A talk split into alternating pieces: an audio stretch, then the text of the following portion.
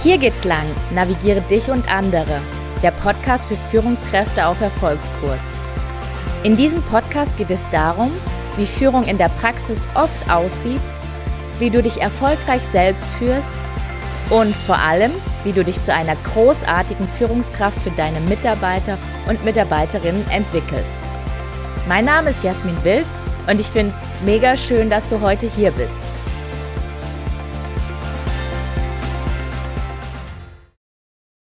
Hallo und herzlich willkommen hier bei mir im Podcast Navigiere dich und andere, der Podcast für Führungskräfte auf Erfolgskurs.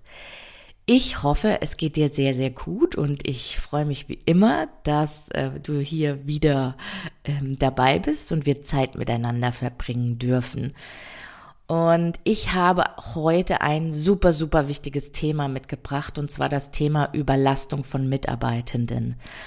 Ich bin ja auf die Idee des Podcasts gekommen, weil ich vor einigen Tagen in einem Workshop war.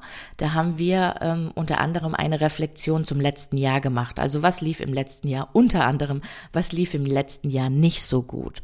Und eine Führungskraft ähm, war sehr enttäuscht über sich selbst, da sie zwei Mitarbeiter aufgrund der Diagnose Burnout ähm, ja verloren hatte und war da auch sehr enttäuscht über sich selbst, weil sie einfach die Warnzeichen nicht frühzeitig erkannt hatte. Zusätzlich war genau in diesem Workshop auch ein Mitarbeiter von, von der Führungskraft, der, wie sich im Laufe des Workshops ähm, abgezeichnet hat, ja sehr, sehr viele Überlastungssignale, ich sag's mal so, ausgesendet hat.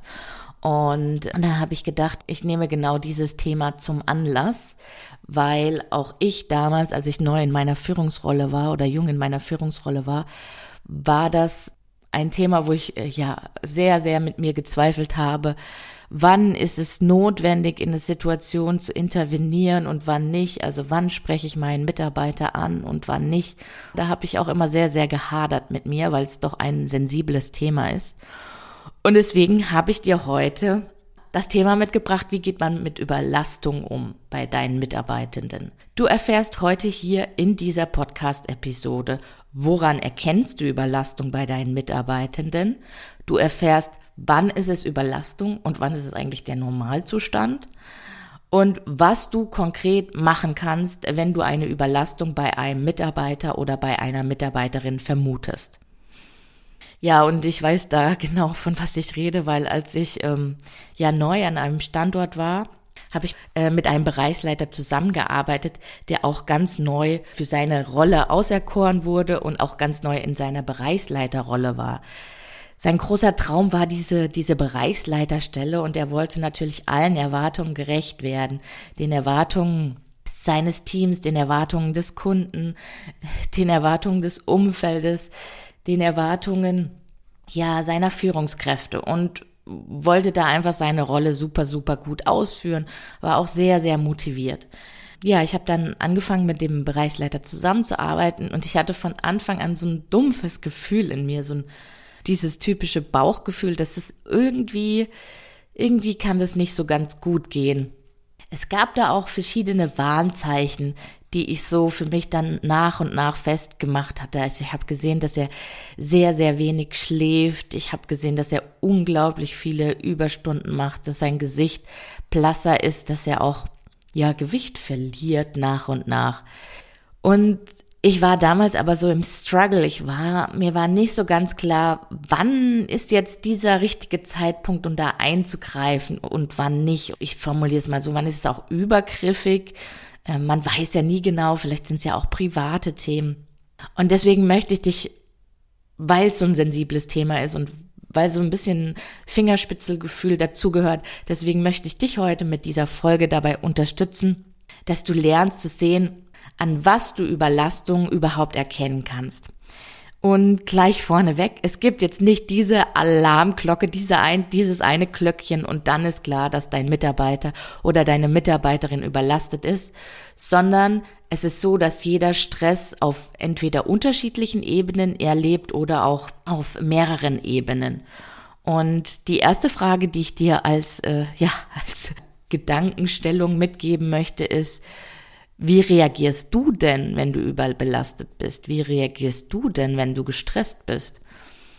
Bei mir ist es so, wenn es bei mir zu viel wird, dann das Typische, was bei mir anfängt, ist dieses Gedankenkreisen. Also es geht los und noch eine Schleife und noch ein Loop und wenn dann und dann passiert das und dann das und dann das und dann bin ich in so einem negativen Spirale nach unten und es geht äh, gefühlt bis zum Erdkern. Und in der Zusammenstellung, wenn ich dann mit Menschen bin und wenn ich merke, oh, meine Gedanken kreisen, dann habe ich auch schon oft äh, die Rückmeldung bekommen, dass ich jetzt gerade nicht mehr so ganz bei der Sache bin so auf körperlicher Ebene merke ich dann auch so, hier mein Adrenalin wird ausgeschüttet, mein Puls steigt und ich kann tatsächlich auch wegen diesem Gedankenkreisen, wegen dieser negativen Spirale, kann ich wesentlich schlechter schlafen. Ich habe da persönlich so, ein, so einen Schlafring, der trackt auch immer meinen Schlaf. Von daher sehe ich da, ja, ich sehe da sehr, sehr schnell die Unterschiede auch auf der, auf der Schlafebene. Grundsätzlich kann man sagen, man kann Überlastung auf drei Ebenen erkennen. Einmal auf der Ebene, also wenn es Veränderungen am Körper gibt, wenn es Veränderungen im Verhalten gibt oder wenn es Veränderungen im Denken und Fühlen gibt. So, was könnten jetzt typische Veränderungen im oder am Körper sein? Beispielsweise Augenringe. Augenringe kann darauf hinweisen, dass man zu wenig Schlaf hat. Oder beispielsweise Magenprobleme, wenn man erkennt, dass ein Mitarbeiter sehr, sehr häufig zum Beispiel auf die Toilette geht. Oder typische Veränderungen am Körper können sein, wenn ein Mitarbeiter, eine Mitarbeiterin Gewicht zunimmt, Gewicht abnimmt. Ich hatte diese Frage auch mal im Workshop gestellt und das war ganz witzig, was da als Antwort kam eine Workshop-Teilnehmerin hat gesagt, ja, wenn mein Mitarbeiter Probleme oder wenn es dem nicht so gut geht, dann sehe ich den viel häufiger am Süßigkeitenautomat wie sonst. Also, auf der ersten Ebene können es Veränderungen am oder im Körper sein. Und ich finde, auf dieser Ebene ist es für dich als Führungskraft auch sehr, sehr leicht zu erkennen. Also es ist einfach zu erkennen, weil wenn vorher keine Augenringe da waren und jetzt sind Augenringe da, dann sieht man es einfach. Also von daher, das ist eine Ebene, wo ich sagen würde, die ist gut zu erkennen für dich als Führungskraft. Dann gibt es noch eine weitere Ebene und das ist die Ebene des Verhaltens. Also was könnten typische Veränderungen im Verhalten sein? Ein auffälliger Rückzug.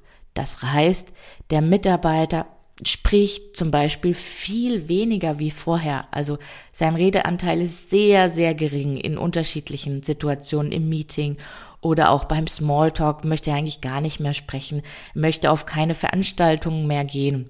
Vielleicht auch private Veranstaltungen, Teamveranstaltungen, die man so mal macht oder mal ein gemeinsames Kochen. Also da das Thema Geselligkeit, das, ähm, wo er, wo vorher der Mitarbeiter total gesellig war, ist er plötzlich gar nicht mehr gesellig. Weitere typische Veränderungen im Verhalten können sein häufige Fehler, beziehungsweise Flüchtigkeitsfehler, wo eine Mitarbeiterin vorher irgendwie gar keine Fehler gemacht hat, plötzlich sind ganz, ganz viele Fehler da und du denkst dir, ja, irgendwie komisch. Oder auch bezogen jetzt auf Suchtverhalten kann sein, Typische Veränderungen können sein, dass man viel mehr raucht als vorher oder viel mehr Kaffee trinkt als vorher. Und auch auf dieser Ebene, auf der auf der Verhaltensebene ist es aus meiner Sicht sehr, sehr einfach zu erkennen für Führungskräfte, dass da etwas anders ist wie vorher. Was könnten typische Veränderungen im Denken und im Fühlen sein? Das kann zum einen mal geistige Abwesenheit im Gespräch sein, so wie ich das vorhin mit meiner negativen Gedankenspirale erzählt habe, dass ich so mit meinen Gedanken beschäftigt bin, dass ich irgendwie, ja, weiß ich nicht, nicht beim anderen bin, also dass ich vielleicht aus dem Fenster gucke oder meine Augen total leer sind. Es können aber auch Selbstzweifel und Ängste sein, sowas wie ich schaff das nicht oder andere sind besser. Es kann aber auch sowas sein wie dass dein Mitarbeiter, deine Mitarbeiterin nicht mehr lacht. Also so eine gefühlte Stimmungslosigkeit. Und ich finde, für dich als Führungskraft, die Veränderungen im Denken und Fühlen sind schwieriger zu erkennen als die Veränderungen im Verhalten und beim Körper. Da muss man wirklich so ein bisschen ähm, zwischen den Zeilen von deinem Mitarbeiter, Mitarbeiterin lesen können, um da zu sehen, okay, irgendwie ja, hier stimmt was nicht. Und jetzt ist natürlich die Frage, wann ist es Überlastung und wann ist es ein Normalzustand? Also eine Überlastung ist letztendlich, wenn man es einfach formulieren möchte, immer eine Abweichung vom Normalzustand. Das heißt, du kannst als Führungskraft nur Veränderungen wahrnehmen, wenn du deine Mitarbeiter in dem Normalzustand kennst. Das heißt, wenn du jetzt zum Beispiel eine Mitarbeiterin hast, die in der Regel sehr leicht am Wasser gebaut ist, dann heißt das nicht, dass die zwangsläufig überlastet oder gestresst ist, sondern das einfach gehört zu ihrem Wesen. Sie ist ein sehr emotionaler Mensch und ähm, sie drückt es durch, durch Weinen aus. Das heißt, ja, wie gesagt, das heißt nicht, dass sie zwangsläufig ähm, überlastet ist. Anderes Beispiel, du hast einen Mitarbeiter, der wird zum Beispiel rot im Gesicht oder schwitzt bei Aufregung, bei Präsentation, bei Vorstellungen etc. Wenn das immer so ist, dann ist es auch kein Grund für eine Überlastung. Es ist auch kein Grund für eine Überlastung, wenn irgendjemand mal ein paar Tage irgendwie zickig oder motzig ist. Eine Überlastung liegt jetzt beispielsweise vor, wenn deine Mitarbeiterin, die ja leicht am Wasser gebaut ist, jetzt noch viel, viel, viel, viel häufiger weint. Oder wenn dein Mitarbeiter, der bei Präsentationen immer rot im Gesicht wird, so also eine normale Röte hat und jetzt ist, ich sag mal, sein kompletter Kopf dunkelrot. Also wenn es da über dem Normal etwas gibt, dann liegt eine Überlastung vor. Und eine Überlastung liegt vor, wenn das über zum einen über einen längeren Zeitraum zusammenkommt und wenn sich mehrere Signale bündeln, dann liegt eine Überlastung vor. Also eine Überlastung liegt vor, wenn sich mehrere Signale am Körper, im Verhalten, in der Psyche, wenn die sich vereinen und das Ganze über einen längeren Zeitraum. Und wenn ich jetzt nochmal zurückgehe zu meinem Bereichsleiter von damals, da ist mir ja so nach und nach klar geworden, dass da irgendwas nicht stimmt. Und ich war aber irgendwie noch so verängstigt und wusste nicht genau, wie ich das ansprechen sollte. Und eines Morgens bin ich dann in sein Büro gekommen und ich habe ihn angeguckt und ich wusste, oh, es ist jetzt wirklich kurz vor zwölf. Ich hatte gesehen, dass er sehr, sehr glasige Augen hatte. Und mir war klar, dass er jetzt geweint hatte davor. Und in dem Moment war mir auch klar, jetzt ist es wirklich Zeit. Also es ist jetzt wirklich Zeit, ihm ein Gespräch anzubieten. Und das ist genau das, was ich dir auch empfehlen würde.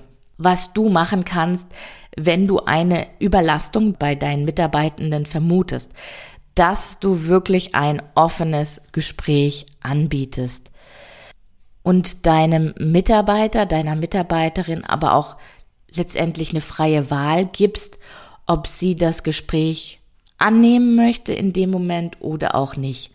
Und wenn dein Mitarbeiter, deine Mitarbeiterin zu dem Zeitpunkt einfach sagt, ich möchte jetzt darüber nicht sprechen, dann solltest du das auch so annehmen, weil du weißt nie, wirklich nie, was dahinter stehen kann. Es kann gerade sein, dass eine Scheidung ins Haus steht, es kann gerade sein, dass jemand gestorben ist, man weiß es einfach nicht. Es können so viele private Themen sein, es können aber auch Krankheitsgeschichten sein, die super, super unangenehm für den Mitarbeiter sein können. Deswegen ist es total okay, wenn auch das Gespräch abgelehnt wird. Wenn du aber im Gespräch bist, dann ist es super wichtig, dass du wertungsfrei fragst, hey, was ist los? Also du bist in letzter Zeit irgendwie so blass oder du hast irgendwie so verhäuft Fehler gemacht, ich kenne das nicht von dir oder du hast Augenringe, was ist bei dir? Also wie geht's dir denn? Und dann hast du wirklich die Möglichkeit, dass der Mitarbeiter sich öffnet, weil du da wertungsfrei nachhakst und wenn er aber sagt, hier, nee, er möchte darüber gerade nicht sprechen, dann ist es auch okay und dann ist nicht deine Aufgabe jetzt irgendwie frustriert zu sein, sondern du hast gesehen, dass da was nicht okay ist bei deinem Mitarbeitenden, hast ihm das Angebot gemacht und von daher, ja, erstmal okay. Natürlich, wenn sich das jetzt über einen längeren Zeitraum hinzieht und du auch mehrmals Gesprächsangebote gemacht hast, oder mehrmals ins Gespräch gegangen bist oder auch einen Versuch gestartet hast, also mindestens zwei, dreimal, und du merkst aber, da kommt keine Änderung, dann hast du natürlich auch eine Verantwortung gegenüber dem Gesamtteam, weil es kann sein, dass das Verhalten beziehungsweise die Leistung des Mitarbeitenden letztendlich auch das Team belastet. Und da ist es auch ganz, ganz, ganz wichtig zu gucken für dich, wann ist deine Grenze denn erreicht? Wann ist deine Grenze mit dem überlasteten Mitarbeiter erreicht? Das kann beispielsweise sein, wenn du nicht mehr abschalten kannst, wenn du in der Nacht im Bett über deinen Mitarbeitenden nachdenkst, zu ungewöhnlichen Zeiten, wenn du dir Sorgen machst, wenn sich nach mehreren Gesprächen einfach keine Veränderung einstellt oder auch wenn vielleicht jemand aus deinem Team auf dich zukommt und sagt sowas, hey, mit Person XY, dann müsstest du nochmal intensiver mit der sprechen, weil ich mache mir da große Sorgen. Und da ist es ganz, ganz wichtig, einfach für dich ehrlich anzuerkennen, hey, hier ist jetzt meine Grenze erreicht. Ich habe jetzt irgendwie echt alles probiert, ich habe die Gesprächsangebote gemacht, wir kommen aber nicht ran. Und da ist dann deine Aufgabe zu gucken, hey, wen gibt's denn bei euch im Unternehmen? Wer kann dich da unterstützen? Wer kann dir dabei helfen? Vielleicht gibt es ein Gesundheitsteam, vielleicht gibt es ein ähm, ich weiß nicht, betriebliches Eingliederungsmanagement-Team, eine HR-Abteilung, eine Personalabteilung, Betriebsarzt. Welche Stellen können dir dabei unterstützen, einfach da auch weiterzukommen? Und da auch so ein bisschen, ja, die Verantwortung weiterzukommen.